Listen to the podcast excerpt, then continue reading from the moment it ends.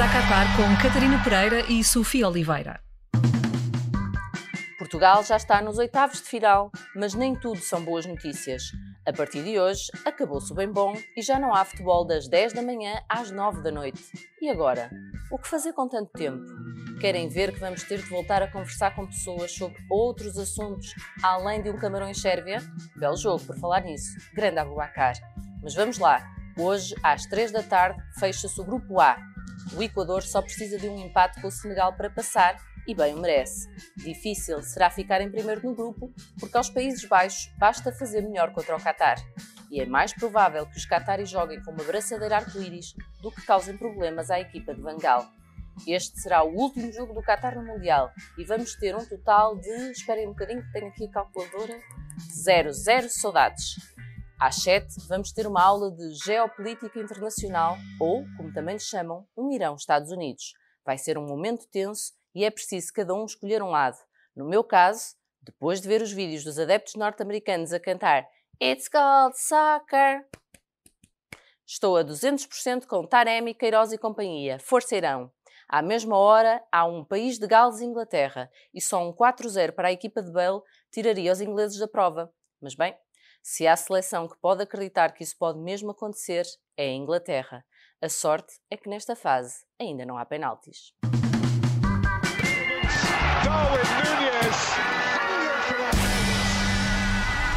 A tripla da Sofia. Sofia, antes de irmos às tuas escolhas para este dia, deixa-me recordar-te que o Uruguai tem neste momento um ponto, zero golos marcados. E confessa lá que há uma parte de ti que está a torcer para que na última jornada eles ganhem ao Gana, a Coreia não vença Portugal, para poderem passar e o Darem continuar entre nós, certo? Há uma parte de mim que quer isso. Há outra parte de mim que quer começar este podcast mandando um beijinho muito especial a todos aqueles que estavam a torcer por Darwin Nunhas contra Portugal. E foram muitos, certamente.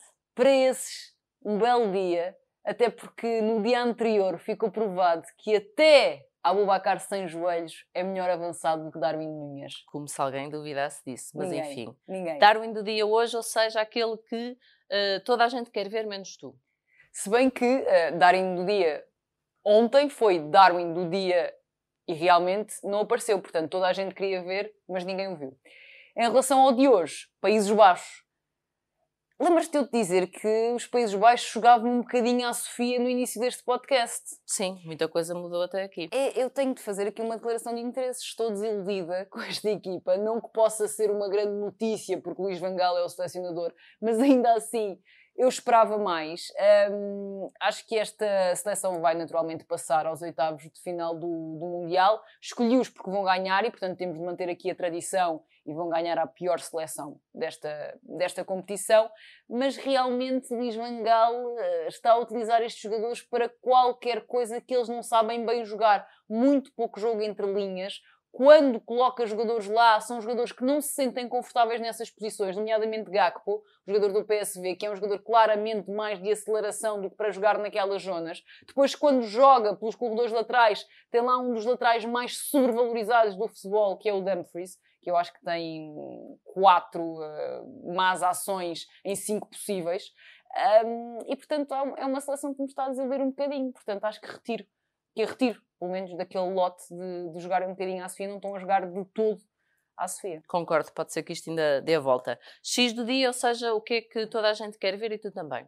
Não só pelas questões políticas, que já referiste na tua entrada, mas também por, por questões futebolísticas óbvias, esse ir aos Estados Unidos, porque é um duelo que me parece interessante. Entretanto, porque também na segunda jornada deste grupo Carlos Queiroz percebeu que é possível atacar com estes jogadores, descobriu que há uma baliza além da dele, que é do adversário. Um bocadinho tarde, mas ainda assim a tempo, sim. Mas foi um bom Irão sim, frente, sim, sim. Neste caso, ao outro adversário que foi, ajuda-me, do Irão, o último adversário do Irão foi... Então toda a gente sabe, por favor. Foi, o país de, Galo, país de. Claro. Poxa, pá, agora não me estava a ver. Um, mas foi, foi um bom Irão, foi um Irão muito mais atrevido, até porque Asmun já jogou com Taremi, Taremi continua um nível absurdo. Ai, é ridículo. Não sei como é que, como é, que é possível este jogador. Não se fala nisso, não se fala Exato, nisso. tens razão. Mas estão a dar-se muito bem, Sardar Azmoun e Taremi. Acho que têm de jogar sempre ambos um, a titulares.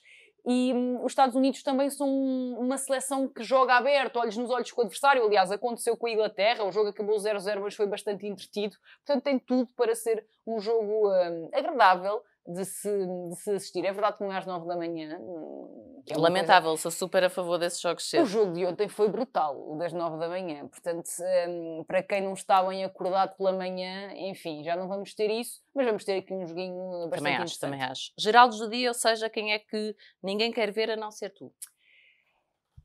Basicamente não tem aparecido. Ele não jogou, uh, não foi sequer suplente utilizado no primeiro jogo, um, o Giovanni Reina, e agora no último fez 7 minutos contra a Inglaterra. Não tinha jogado contra o país de Gales e fez 7 minutos contra a Inglaterra. Estamos a falar de um médio ofensivo muito criativo, de apenas 20 anos, é do Dortmund. Portanto, idade, cheque, altura, check, check, médio ofensivo, check. check. Portanto, tem todas as características Acho que, este, acho que estes Estados Unidos realmente tem um meio campo que, que, consegue recuperar bolas atrás de bolas, mas às vezes fa falta-lhes um bocadinho de criatividade na frente.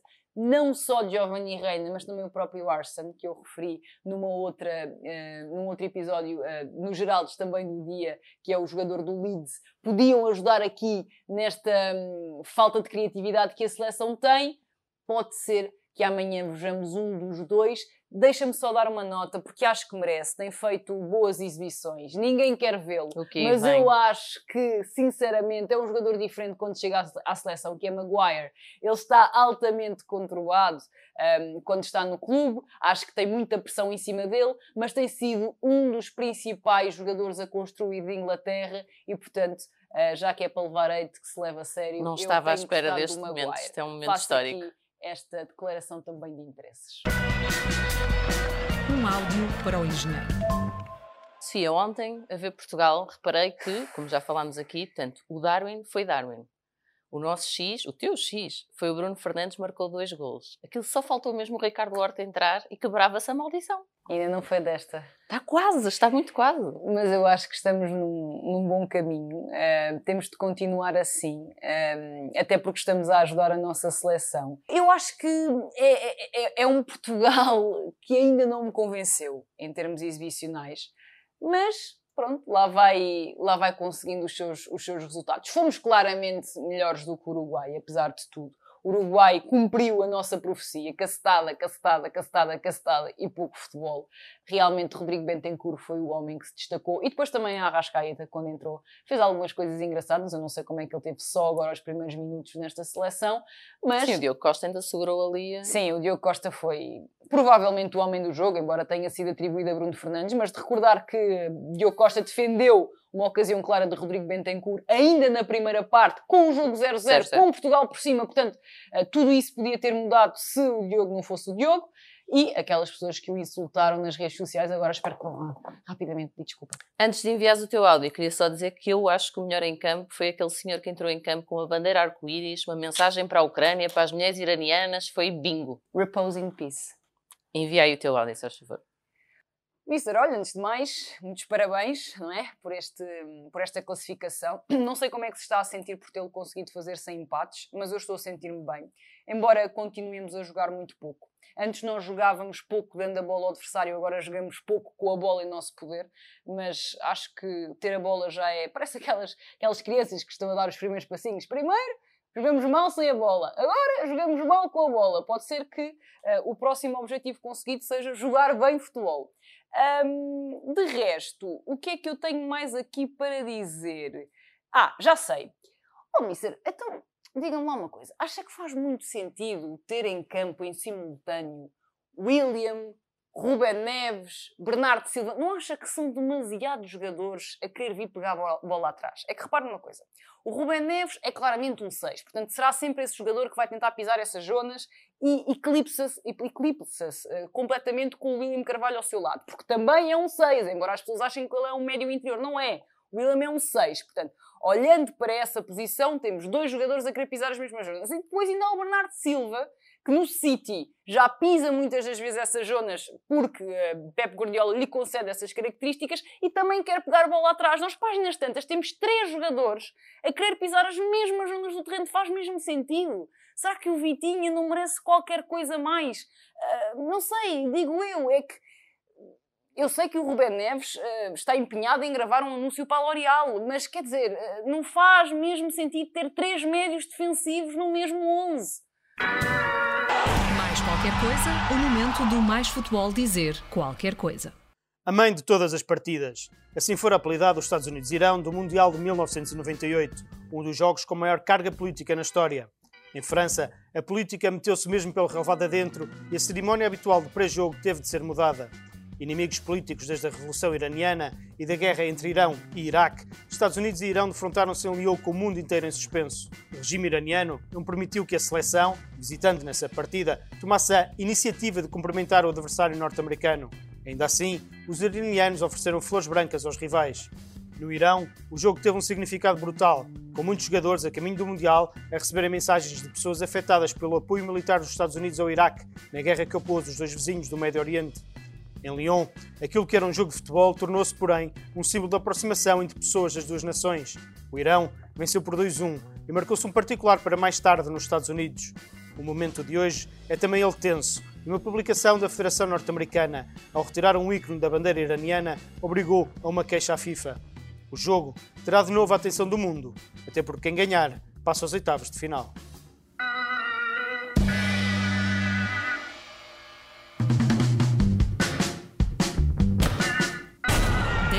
A Qatar com Catarina Pereira e Sofia Oliveira.